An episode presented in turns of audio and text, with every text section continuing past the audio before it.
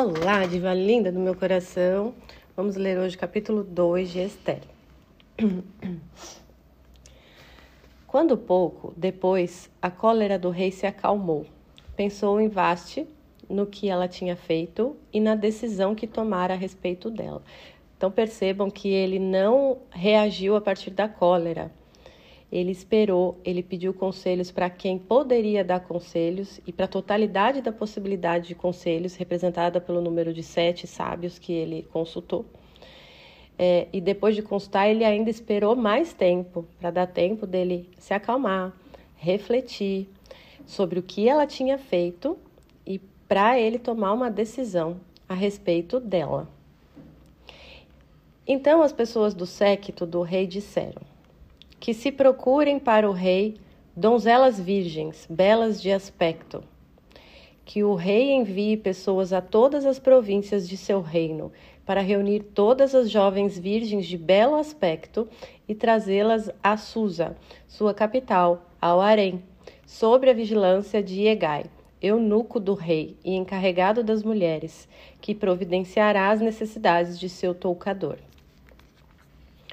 Veja que eles falam aqui é, de belas de aspecto, não belas de estética, belas de aspecto.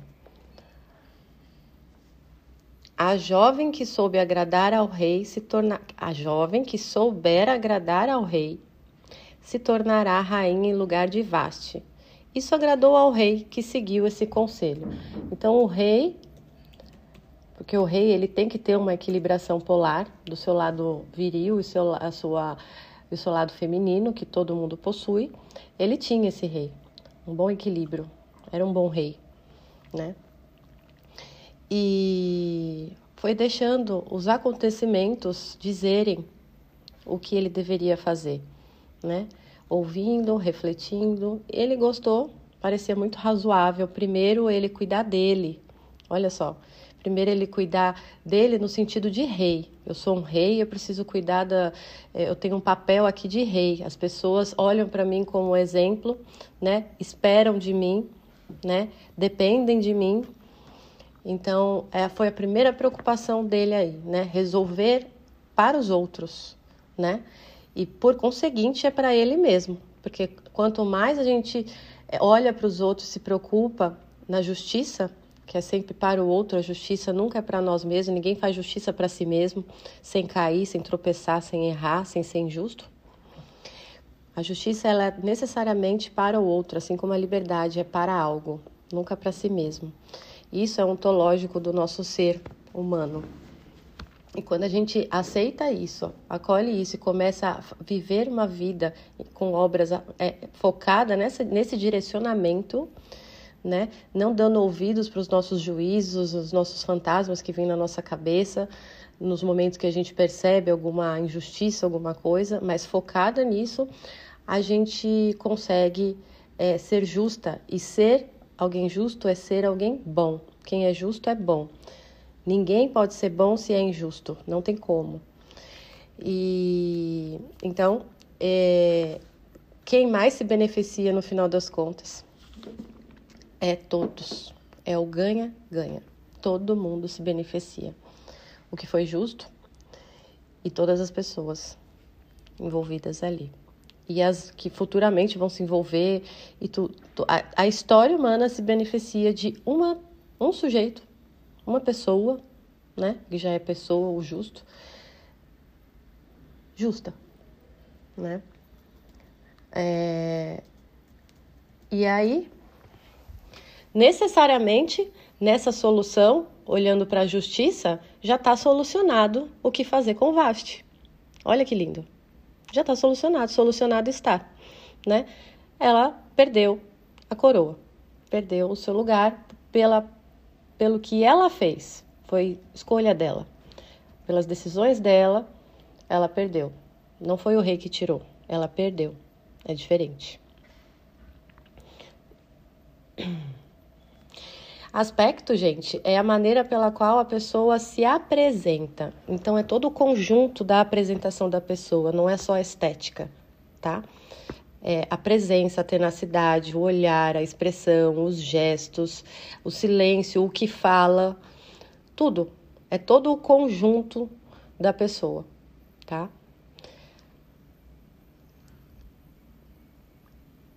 E aí, olha que lindo, né? A jovem que souber agradar ao rei. Não é? A mais bela vai ficar com o rei, né? Não, a que souber agradar ao rei se tornará rainha em lugar de Vashti. Isso agradou ao rei que seguiu esse conselho. Ora, havia em Susa, a capital, um judeu chamado Mardoqueu, filho de Jair, filho de Semei, filho de Cis, da tribo de Benjamim. O que tinha. Benjamim o que tinha sido trazido de Jerusalém entre os cativos deportados com Jeconias, rei de Judá, por Nabucodonosor, rei de Babilônia. Era o tutor de Edissa, isto é, Esther, filha de seu tio, órfão de pai e mãe. A moça era de belo porte e agradável de aspecto. Então veja, quando a gente vê o conjunto da pessoa, o aspecto tem uma definição, um nome que não é propriamente é, que corpo bonito, que não sei o que, mas é um, uma característica da, da pessoa, né? A, se, é, é, ressalta, por mais bela de estética que seja, ressalta a característica da pessoa. Isso é prestar atenção em pessoas, nos seres humanos, e não só na aparência ou no que ela disse e tudo mais. Então ela tinha belo porte, ou seja, então um porte é, harmônico, né, de corpo, rosto, harmonia, né, e agradável de aspecto. Então o aspecto dela era agradável, uma característica marcante dela, era uma mulher agradável. Na morte de seus pais, Mardoqueu a tinha adotado por filha. Logo que foi publicado o edito do rei, numerosas jovens foram reunidas em Susa, capital, sob a guarda de Egai. Esther também foi levada ao palácio e posta sobre a guarda de Egai, o encarregado das mulheres, aquele eunuco. Eu já expliquei sobre os eunucos, né? A jovem lhe agradou e ganhou suas graças. Veja, ela tinha um aspecto agradável, então agradou, né? Quem é agradável agrada. Tanto que ele se apressou a lhe proporcionar ungentes e perfumes para seu toucador e adorno Deu-lhe sete companheiras, escolhidas da casa do rei, reservando a elas o melhor apartamento do gineceu. Olha a generosidade desse rei, né? Ele não foi tratar bem só a escolhida, ele quis tratar bem todas para mostrar a elas quem era o rei, que elas não conheciam, quase ninguém podia chegar perto do rei, né? Então, para elas conhecerem quem é o rei e poder ser elas mesmas, ficarem à vontade para se mostrar, não ficar com medo, né? Ele mostrou quem ele era, oferecendo espaço, conforto, toda toda a ambientação e coisas que mulher gosta necessária para elas ficarem à vontade, ficando à vontade, dificilmente a mulher vai disfarçar ser o que não é para agradar o rei. Então, por exemplo, a vaidosa ou a materialista, a interesseira de ser, de pegar o trono, né? Vai ver aqueles adornos todos, tudo aquilo ali. O que, que ela vai fazer? Uau, ai que linda! Ela vai se mostrar quem é. Ai que maravilhoso, que não sei o que, que vai mostrar. Ela vai mostrar que ela é vaidosa materialista. A que é muito tímida, que não gosta muito de adorno, não sei o que, vai mostrar isso também, recusando a maioria dos adornos, escolhendo um ou outro, né? Vai mostrar quem a característica dela também, né? E a agradável vai mostrar também a característica dela com um equilíbrio, não ficando com os brilhos nos olhos, com aquela ostentação toda, aquele cuidado e mimo todo, né? Então veja como dá para a gente conhecer as pessoas pelo que elas fazem e como é bom a gente proporcionar espaço para o outro para ele se mostrar. As mulheres hoje em dia ficam é, é, é, tirando espaço, sufocando os homens com medo de perdê-los, né, os seus pretendentes ou até o seu marido, né, é, querendo saber de tudo, é, criticando tudo que ele tenta expressar sobre ele, né não dá espaço para ele mostrar quem ele é. Isso muitas mães também faz com os filhos logo pequenos. Não dá espaço para aquela criança, aquele ser que é único, mostrar quem ele é. Deus fez ele por meio de você, não foi você que fez ele. Então, todo o conteúdo dele que está bem escondido lá no núcleo só vai aparecer se houver espaço para isso. Então, tem muitas mães que, né, que não, não têm Deus, acham que elas que fizeram, elas que produziram esta obra. Não, a gente é um canal. A gente não produziu nada. Quem formou aquela alma, transformou aquele sêmen em uma alma viva, dotada de um corpo material, foi Deus. Né? E você tem que descobrir junto com essa criança quem ela é tem que querer, a mãe tem que querer isso, descobrir ah, quem é essa criança junto. Não ficar viajando na maionese achando que conhece ela só porque nasceu de você, do seu ventre e mora com você todo dia, ah, então eu conheço ele. Não, não conhece nada. Né? Esther não tinha revelado sua raça, nem sua família, porque Mardoqueu lhe tinha proibido falar disso. Veja ela honrando o seu pai adotivo, né, que era o seu tio e pai adotivo. Ele pediu, ele fez esse pedido porque ele achava que era melhor. Ela não questionou, embora ela podia ter pensado que não era uma boa ideia, ela não questionou, ela obedeceu, honrando esse homem que cuidou dela, proveu, deu, deu a vida espiritual para ela, ensinou, acompanhou, né? Ela obedeceu e não questionou. Cada dia ele passeava diante do pátio do gineceu para ter notícias de Esther e saber o que lhe acontecia. Olha, o tio cuidando dela ainda. Enquanto ela não tem um homem, ele é o homem da vida dela, né? O pai. Então ele ia todo dia para o pátio ver se ela estava bem, se ela queria sair de lá. Então ele rodeava, rodeava, né? Para cuidar, mas não invadir não dizer você vai ou você não vai. Era a decisão dela, né? E isso é muito bonito. Isso muitos pais não fazem, né? Por medo da filha se dar mal, né? E aí cerca demais. Uh, então, é, é, é, esse tipo de educação que a gente deve focar com os nossos filhos, principalmente quando começa a adolescência, né? Que precisa encontrar, é, é, tomar posse, conquistar o seu espaço vital, seu espaço próprio, né? O seu espacinho imediato, mas precisa tomar posse disso. É, a gente precisa se afastar, principalmente a mãe, se afastar um pouco para ele circular e testar algumas coisas, mas sempre observando, cuidando à distância, né? Porque o objetivo é que ele se desenvolva, mas numa certa segurança, ou seja, essa segurança é o nosso cuidado, o nosso olhar, nossa atenção à distância, até que ele seja pronto, maduro, para não precisar mais disso, né? Aí a esposa, aí ele vai fazer uma família e tudo mais. Toda jovem começava por sujeitar-se durante 12 meses à lei das mulheres.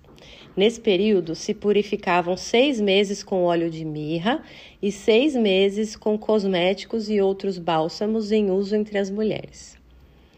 Depois disso, quando chegava a vez de cada uma entrar junto ao rei, podia, ao passar do gineceu ao palácio, tomar consigo tudo o que queria. Então, veja, o rei deu tempo para elas é, se familiarizarem com o ambiente, com o estilo de vida da realeza, com todas as boas possibilidades, com é, não se misturar mais, né? É, não andar em qualquer ambiente mais, né? Porque é, por causa do papel de rainha que vai ser tomada, né? E, e deu tempo de conhecê-las à distância. Com certeza o eunuco levava notícias de todas diariamente para o rei. Porque só com o tempo de convívio, né, é, a gente consegue formular um raciocínio sobre o caráter da pessoa e o que para onde ela olha, o que ela busca, né? Que visão de mundo ela tem, o que, que ela pretende. Ainda que a gente não veja como ela pretende isso, de que forma, mas basta a gente pegar a característica da pessoa própria, né, e para onde ela olha, para onde ela caminha, qual a projeção de vida dela, né? E ele deu um tempão para isso. Uh, admitida à tarde, se retirava pela manhã a um outro palácio das mulheres sob a guarda de Chasgás, o eunuco do rei, posto à frente das concubinas e não voltava mais junto ao rei se ele não tivesse manifestado o desejo, chamando-a expressamente. Chegou a vez de Esther entrar junto ao rei.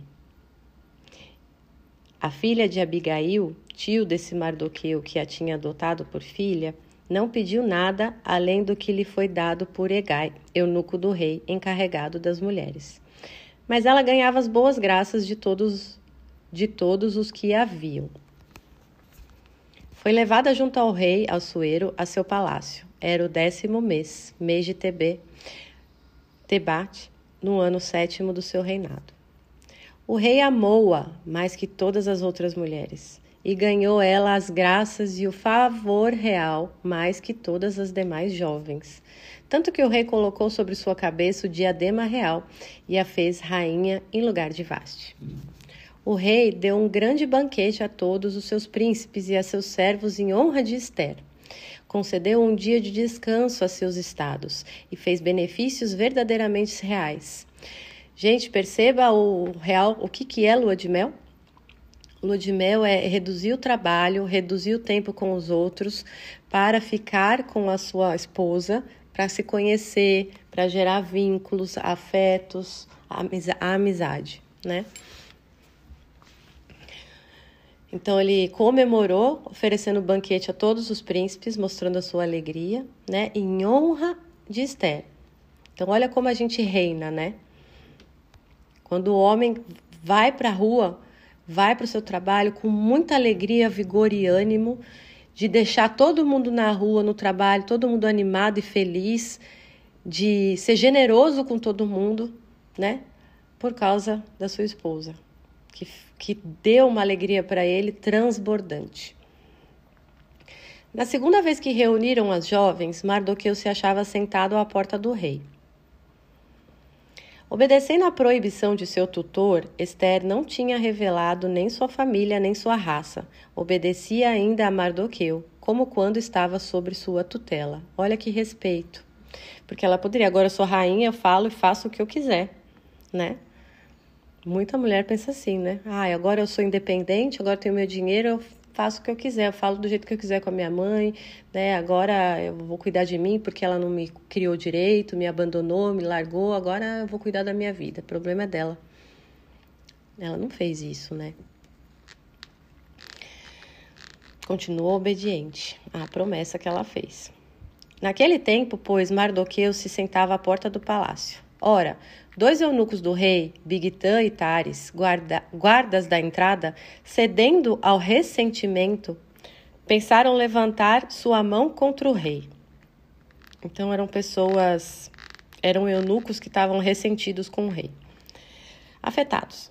Mardoqueu o soube e deu parte à rainha Esther, e esta o referiu ao rei da parte de Mardoqueu. Examinando o assunto e reconhecido como certo, foram os dois eunucos suspensos numa forca. E se consignou o fato nas crônicas em presença do rei. Então veja, Mardoqueu estava sempre a favor do, de Esther e do rei.